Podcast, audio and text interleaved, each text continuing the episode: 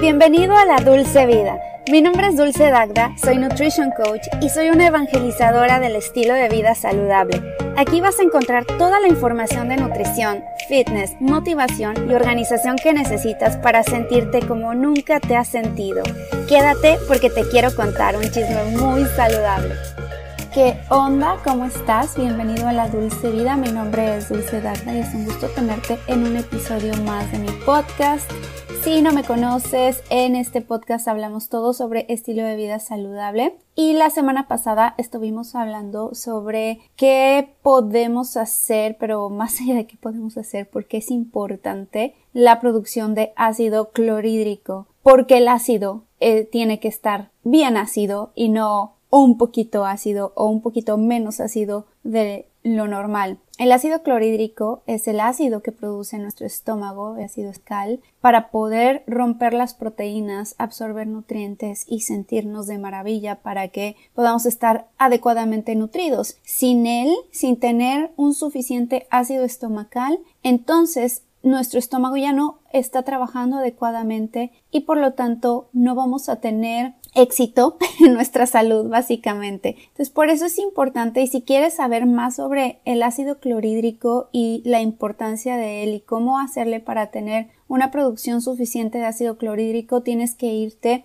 al episodio anterior donde hables todo sobre la producción de ácido clorhídrico. Eh, hay algo que no hablé, que fue la parte de qué es lo que altera nuestro estómago, qué es lo que llega hacer que nos dé gastritis. Simplemente hablé de por qué era importante aclarar esta situación porque muchísima gente me preguntaba que por qué eh, recomiendo el vinagre de sidra de manzana, por ejemplo, o por qué recomiendo el limón si son alimentos ácidos. Te tienes que ir a ese episodio, que es el episodio anterior, para que puedas entenderlo más a fondo, porque ahorita no me voy a detener, fue un episodio completo sobre el ácido clorhídrico, pero en pocas palabras, en resumen, te tengo que decir que necesitas suficiente ácido y el ácido tiene que estar entre 1 y 2 máximo entre 1.2 y 2 en la escala del pH. Y si no, empezamos con los problemas de gastritis. Y la gastritis, y es lo que vamos a hablar el día de hoy, qué alimentos podrías estar consumiendo que probablemente no te estés dando cuenta que los consumas todos los días y que creas que son saludables y que no, y, y, que eso podría ser lo que te está causando la gastritis y que igual si los eliminas te vas a sentir mucho mejor y probablemente puedas mm, quitarte la gastritis, el dolor. Pero para empezar, ¿qué es la gastritis? La gastritis, todo lo que termine con itis significa inflamación. La, la, gastritis es una inflamación del revestimiento del estómago que puede ser causada por varios factores. Muchos factores son lo que comemos, lo que ingerimos, como por ejemplo el alcohol, el uso prolongado de antiinflamatorios no esteroideos, también algunos medicamentos, los antiácidos a la larga producen baja producción o que no produzca suficiente ácido clorhídrico y entonces te de gastritis también a la larga. Eh, los eh, antiinflamatorios como el ibuprofeno, el Tylenol, que es el paracetamol, etcétera, también hace que te dé gastritis a la que no produzcas ácido y, y esto daña las mucosas de tu estómago. También la infección por la bacteria Helicobacter pylori, pero es que no nada más es la bacteria Helicobacter pylori, hay otras más, como por ejemplo el Clostridium difficile, la salmonella, eh, parásitos que te pueden causar gastritis a la larga, no nada más es el Helicobacter, es de los más comunes y la gente se enfoca en muchas ocasiones solo en el Helicobacter pylori, que sí, lo puedes tener, pero a veces te dan un tratamiento para el Helicobacter que es antibiótico y resulta que ese mismo antibiótico te causa más estragos, te va peor. Y, los antibióticos es eso, es antivida, va a matar todo, tanto lo malo como el que es el helicobacter, como todo lo bueno, toda tu microbiota. Entonces hay que pensarle, hay varios gastroenterólogos que ni siquiera se la echan, ¿eh? o sea, dicen, no, yo no me voy a aventar a darte un tratamiento contra el helicobacter pylori porque después te voy a causar más daños. Mientras estés en el tratamiento puede que te sientas bien, pero hay gente, a mí me lo dieron, ¿eh? Me dieron este tratamiento hace muchísimos años, o sea, ¿qué les digo? Cuando yo era niña, puberta, tuve problemas desde entonces gastrointestinales, eso lo cuento también en mi canal de YouTube, eh, pero tuve muchos problemas de gastritis y me llevaron con un doctor y este doctor mm, apareció ahí el helicobacter y me mandó un tratamiento antibiótico que pude con él. O sea, me daban unas náuseas, en la mañana vomitaba, me sentía fatal. Me lo quitó y me dijo, bueno, pues este no, no podemos hacer nada. Yo creo que no podemos hacer nada. Imagínense, yo siendo una niña. Y al final me llevaron con otro doctor y este doctor dijo, bueno, pues es que el tratamiento que te mandaron es, es muy agresivo para ti. Y me mandaron al final, pues sí, eh, inhibidores de las bombas de protones para sentirme relativamente mejor, muchísimo eh, Riopan y otros medicamentos que me ayudaron en su momento, pero después regresé el Helicobacter pylori y me volví a hacer una prueba, después ya no lo tenía. Va y viene, ¿eh? O sea, yo no soy gastroenterólogo, pero lo que sí les puedo decir es que si hay un sobrecrecimiento eh, bacteriano,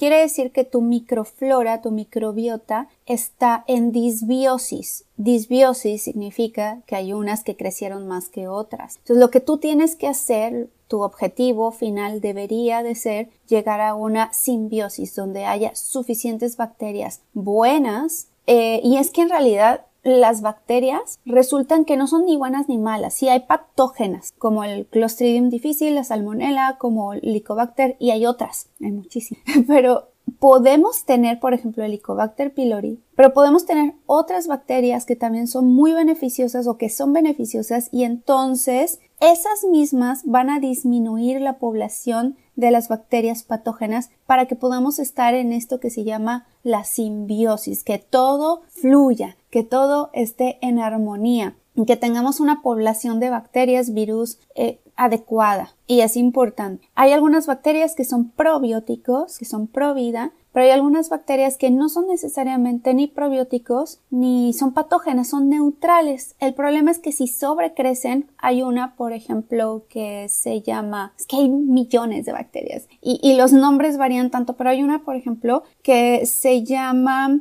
eh, Prevotella copri. La Prevotella copri está correlacionada en algunos casos, hasta cierto porcentaje que tengas en tu microbiota, con una flora intestinal saludable. Pero si sube de porcentaje, digamos que es la que predomina de entre todas, puede ser muy dañina y está correlacionada con la inflamación de las articulaciones. Entonces, hicieron un estudio hace tiempo de gente que padecía de artritis reumatoide y les hicieron prueba de microbiota y encontraron en todos ellos, en todos ellos que tenían un porcentaje muy alto, incluso era la bacteria que más predominaba en su flora, que era la Prebotella copri. Qué interesante, ¿no? Y esto lo sé porque me he metido mucho en el tema de la microbiota, eh, he estado recibo todos los días un estudio nuevo de microbiota y me parece maravilloso. Entonces, eh, hablando de esto de, de, la parte de la bacteria, de la microflora, porque es importante también tener una microbiota saludable, es que es todo. Empieza desde el intestino hacia arriba. Entonces, en el intestino es la base, es el fundamento de nuestra salud y por eso se llama tracto gastrointestinal, porque es desde nuestra boca hasta el ano hasta el intestino y terminando en el ano. Por eso hay que tener todo bajo control, no nada más es una parte, no nada más es la cuestión del estómago. En estos casos estamos hablando de la gastritis y que puede dañar las mucosas intestinales, las mucosas también del estómago, que pueden abrirlo, volverlo poroso en el caso del, del intestino y en el caso del estómago, dañar el revestimiento y dañar las mucosas. ¿Qué alimentos Toma nota, por favor, porque es importante, porque a lo mejor puedes estar consumiendo alguno de estos y no sabías que te estaban haciendo daño y no necesariamente a todos, pero si tú ya tienes problemas de, intestinales, de gastritis, reflujo, etcétera, puede que esto te ayude. Primero, el más obvio de todos, y a lo mejor no es tan obvio para muchos y que dicen el alcohol. Ay, pues es que obvio, pero he tenido pacientes que vienen conmigo y me dicen que, que no consumen alcohol, que para nada el alcohol, pues no, Nada más una copa de vino al día, es todo, pero es vino tinto, que eso no hay problema. Yo, a ver, el vino tinto es igual de alcohol, ¿eh? Es, hay alcohol en el vino tinto. Entonces, explícame dónde queda el no alcohol ahí. El consumo de alcohol puede dañar el revestimiento del estómago y aumenta el riesgo de gastritis. Dices, pero nunca, Jamás, o sea, yo tomaba todos los días mi copa de vino y de repente empecé a tener problemas de gastritis, pero antes no. Bueno, puede que haya sido la recurrencia. Todos los días una copa de vino, todos los días esta copa de vino te fue dañando, te fue dañando hasta que un día el estómago se volvió muchísimo más sensible y ahora sí empiezas a tener los síntomas que antes no tenías. O se te juntó con el estrés. El estrés, y este no es un alimento, pero es una cuestión, un, un tema que sí tienes que abordar. El estrés es la causa de muchísimas enfermedades porque causa inflamación y causa también que no produzca suficiente ácido clorhídrico y, y, entonces empieza a dañarte el estómago. La baja producción de ácido clorhídrico puede ser por debido al estrés. También alimentos y bebidas muy calientes o muy frías, pero más muy calientes. Yo igual tengo tías que dicen es que si no me quema la boca el, el café, no me sabe. Y yo, ¿cómo? O no me quema la boca, la sopa no me sabe. Y, y no saben que a lo mejor eso les está dañando el estómago todos los días de estar consumiendo la sopita súper caliente. Ahorita estamos en épocas de frío y todo el mundo quiere sopa. A mí no, ¿eh? a mí no me gustan las cosas muy calientes, no las soporto, pero irritan el estómago y empeoran los síntomas de la gastritis. Los alimentos picantes y muy condimentados, pero no tanto los condimentos naturales, o sea, si tú le pones eneldo, hinojo, comino, incluso paprika, que es un poquito eh, picante, incluso la pimienta cayena, no te va a causar tantos daños como, o sea, la pimienta cayena sí puede llegar a ser un poquito irritante y el, chile, chile habanero o chile serrano puede llegar a ser irritante para el estómago un poquito, pero no tanto como los condimentos artificiales, como los cubitos de eh, glutamato monosódico, que cuáles son esos cubitos, en México se le conoce como el NOR, eh, son potencializadores de sabor. El NOR Suiza, o sea, todo lo que sea artificial, condimentos artificiales van a dañar el revestimiento del estómago y desencadenar o empeorar los síntomas de la gastritis, eh, pero son más esos condimentos o alimentos que estén fritos. Todos los alimentos fritos con bases en aceites vegetales principalmente van a lastimarte las mucosas. Entonces ya que te hagan tu pechuga asada, no frito, o sea, no un pollo frito, todo lo que sea frito en aceite de canola, de soya, de maíz, son aceites oxidados ya que no sirven de nada y que nada más te están inflamando, irritando y te van a causar estragos a la larga. Esos suenan como los más obvios, ¿no? Eh, de, los alimentos. Eh, ¿Qué otro alimento? El café en varias ocasiones. Yo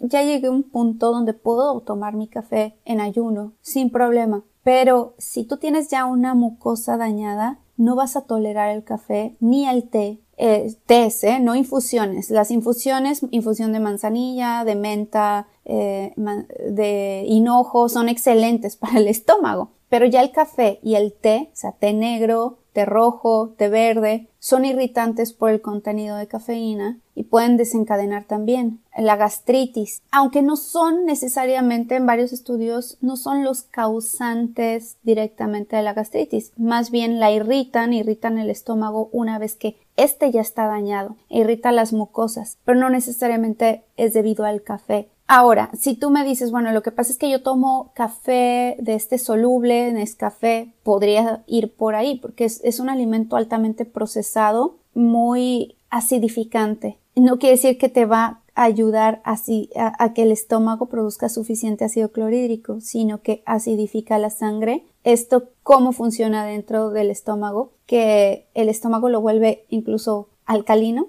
y la sangre se vuelve ácida. Por eso dicen que el café es muy ácido, pero es más bien en la escala, por ejemplo, eh, de alimentos alcalinos y ácidos, ese es muy ácido, pero no por la cantidad de ácido que va a hacer que produzca tu estómago. Espero que me esté explicando en eso. A lo mejor es un poquito confuso que dices, ay, pero el café es ácido, le va a ayudar a la producción de ácido clorhídrico. No, más bien acidifica la sangre. Va por ahí, pero este este café que ya es muy procesado, el café que es orgánico, recién molido, tiene un potencial muy alto de ser alcalinizante para la sangre, ¿ok? Te va a ayudar y no lastima tanto el estómago. Pero si ya está lastimado, mejor evítalo. Todo tipo de café y todo tipo de té, todo lo que tenga cafeína. Los alimentos y bebidas ácidas, eh, hay gente que ya no las tolera, pero, por ejemplo, el limón o el vinagre de sidra de manzana yo lo recomiendo muchísimo porque te va a ayudar a producir suficiente ácido clorhídrico. Sin embargo, si tú ya tienes una úlcera, que te hayan detectado una úlcera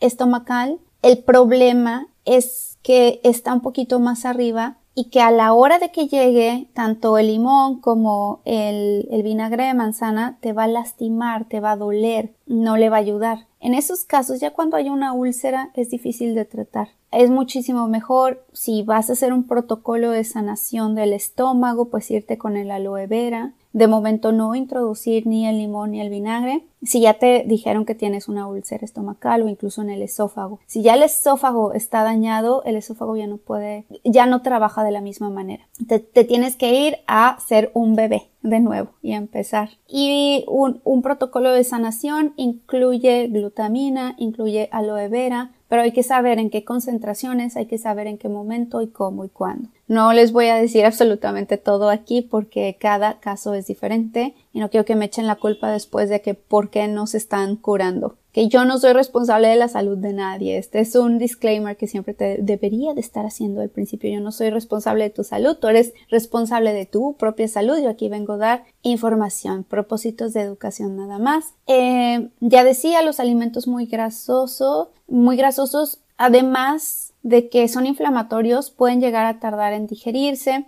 irritan el revestimiento, eh, empeora la gastritis y también los alimentos muy altos en grasa, aunque sean grasas saludables, hay gente que ya no las puede tolerar porque no está produciendo suficiente em, bilis. Entonces, cuando no produces la bilis, que la bilis o los ácidos biliares son los que ayudan a degradar y a digerir las grasas. Si tú ya tienes un problema de años, eh, también la bilis se ve afectada terriblemente por esta situación de que eh, has estado comiendo muy mal, alimentos ultraprocesados, ya no produces suficiente bilis o a lo mejor no tienes la vesícula biliar y hay que darte enzimas que te ayuden con la bilis, ¿no? Ah, ¿Qué más? Es importante mencionar que cada persona es diferente y puede tener diferentes alimentos que le causen reacciones desfavorables. Eso sí, es importante que cada persona conozca su cuerpo y sepa qué alimentos puede causarle problemas. Esto se los digo mucho a mis pacientes que, que vienen conmigo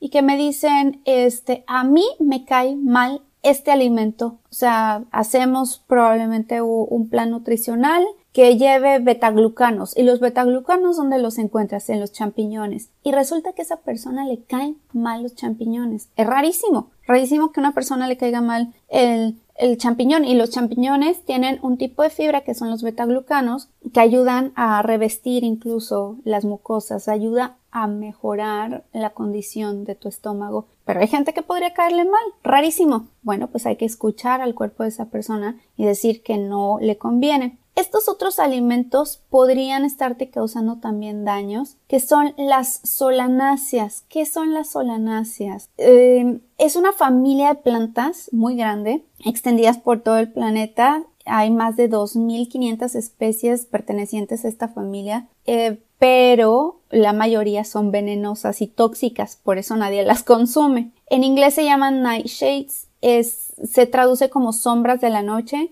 y tiene un significado ligado al pasado histórico de la humanidad cuando muchas de ellas eran utilizadas para realizar algunos rituales. Les digo, tienen cierto grado de toxicidad, pero hay algunas que sí podemos comer. Sin embargo, algunas personas no las toleran. ¿Por qué? Por el contenido justamente de esto que se llaman solanáceas. Y las solanáceas em, son tubérculos eh, subterráneos, la mayoría de ellos son muy ricos, pero ¿cuáles son las solanáceas? Y que algunas personas no las toleran. Em, el tomate, la berenjena, el chile, el pimiento, eh, las papas, las bayas de goji, y también hay solanáceas tóxicas, como el tabaco es una solanácea, hay unas que se llaman uvas del diablo, hay otras que se llaman belladona, estramonio, mandrágora, beleño y no me voy a meter en esos temas.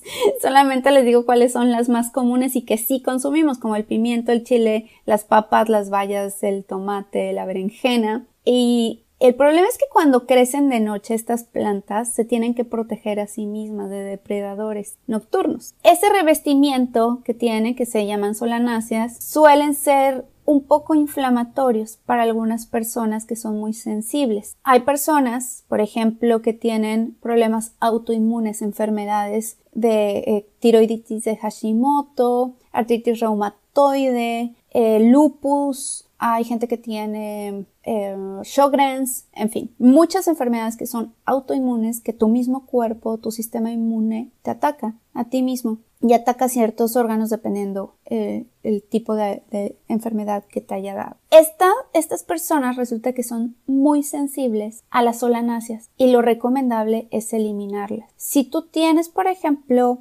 la enfermedad de Crohn o tienes cualquier enfermedad gastrointestinal que tengas SIBO, que tengas dolor de estómago, reflujo, sería importante, conveniente que te quitaras esta lista de alimentos de las solanáceas por una temporada para ver si eso también te está afectando. Las dietas de eliminación son buenas por una temporada y después hay que ir reincorporando esos alimentos poco a poquito y ver cuál sí puedes llegar a tolerar. Otro alimento que también te podría estar causando estragos y es de los más comunes y que dices, ay, eh, como ese panecito de las mañanas, mi pan tostado con pechuga de pavo es, o sea, lo como y es muy saludable y no lo es. El gluten, además de que la pechuga de pavo, es que esto lo veo muy, muy común, muy a menudo entre mis pacientes que me dicen, es que yo como eso porque es una dieta muy blanda, es pan tostado y pechuga de pavo. Bueno, el pan tostado es gluten y es gluten ultra procesado y además que tiene azúcar, jarabe de alta fructosa, seguramente ese pan blanco, son harinas refinadas, no se los recomiendo. Eso termina dañando el intestino y termina dañando tu estómago. Y por otro lado, la pechuga de pavo, pues es un jamón. Ay, pero es que es pechuga y es de pavo, es muy, muy bueno, como es clarito, no me va a hacer daño como el jamón. Es lo mismo,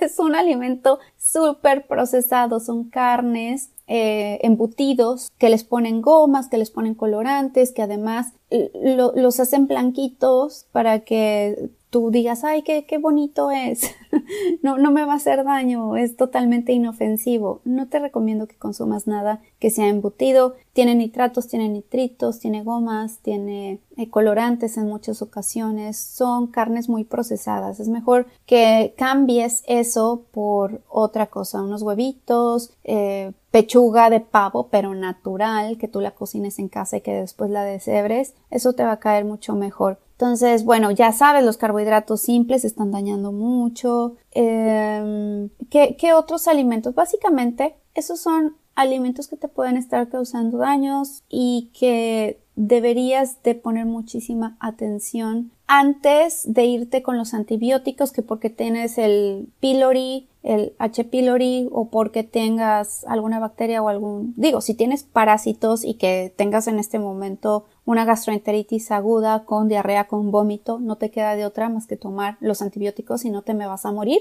Y ya después empiezas a repoblar tu microbiota y haces tu, tu dieta saludable que te regrese la acidez natural al estómago pero sí te recomiendo que vayas acompañado de un profesional de la salud, que no vayas tú solo, que sí, por supuesto que todos tenemos la habilidad y la capacidad de aprender y, eh, y, sanarnos a nosotros mismos, pero si te puedes apoyar de alguien profesional, que mejor, pero que sepa bien y que sea más funcional, que no sea el típico que te va a mandar el antibiótico de entrada. Y si te mandas a hacer un estudio de microbiota, sería lo ideal y así ya te quitas de problemas de saber si tienes o no tienes patógenos. Además, los estudios de microbiota, yo sé que no hay en todas partes del mundo y que me escuchan muchos, ya sea de México o, de Latinoamérica, hay mucha gente de, de Argentina, de Chile, de Colombia, de Perú que me escucha y se acercan conmigo y quieren saber, por ejemplo, qué probiótico tomo yo.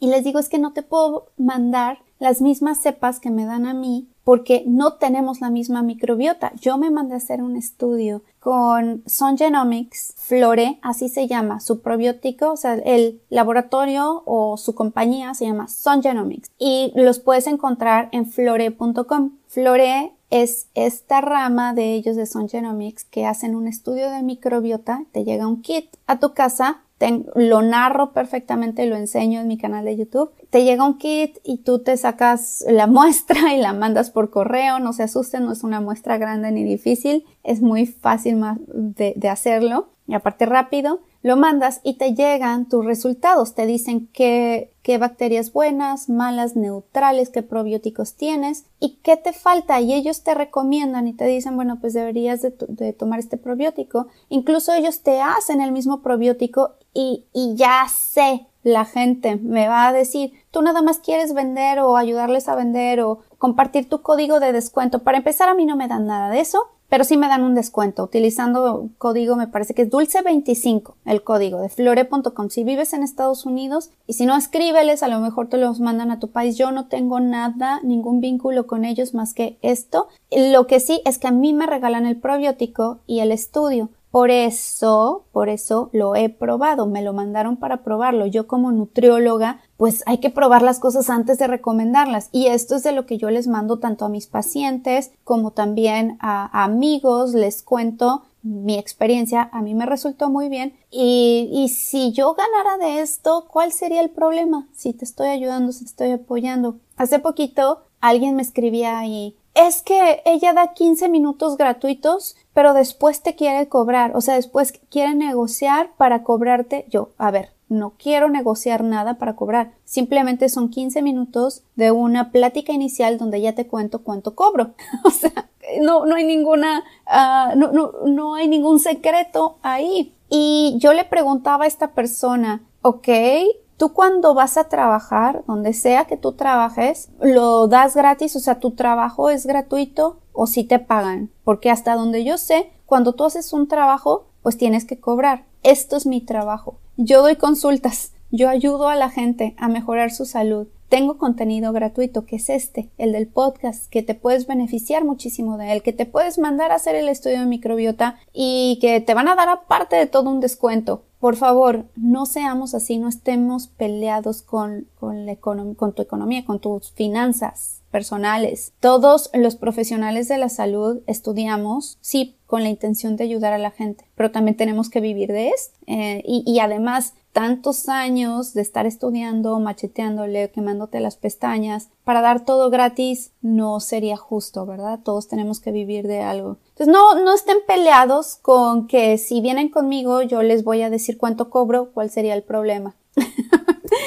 bueno, yo sé que ustedes no. Yo sé que la gente que me escucha aquí en este podcast es muy diferente a la gente que a veces me ve en YouTube. En YouTube hay de todo y desafortunadamente hay gente muy troll, muy llena de odio, de rencores y que quiere todo además gratis. Es una audiencia mucho más gratista que la audiencia más educada del podcast. Por eso amo y adoro el podcast. Bueno chicos, pues espero que les haya servido estos alimentos, esta lista de alimentos que a lo mejor estás consumiendo, que te están dañando el estómago y que podría ser la causa de que tengas gastritis. Con esto no les estoy diciendo dejen de comer bueno, sí, dejen de comer los alimentos procesados, pero dejen de comer, no les digo las solanáceas, ni tampoco les digo que dejen de consumir el café si no tienen problemas de, del estómago ni del intestino de nada. Pero sí, sí, podría ser una dieta de eliminación y a lo mejor, ¿saben cuál se me fue? Que no les dije los lácteos. Los lácteos pueden llegar a ser muy irritantes. Se me pasó la parte de los lácteos. Dije el gluten, pero no los lácteos. Bueno, ahí está completa la lista. No la puse dentro de mis notas. Discúlpenme, les pido una disculpa, pero ya lo rectifiqué. Les mando un abrazo fuerte, que pasen un excelente día y nos escuchamos la próxima semanita. Bye.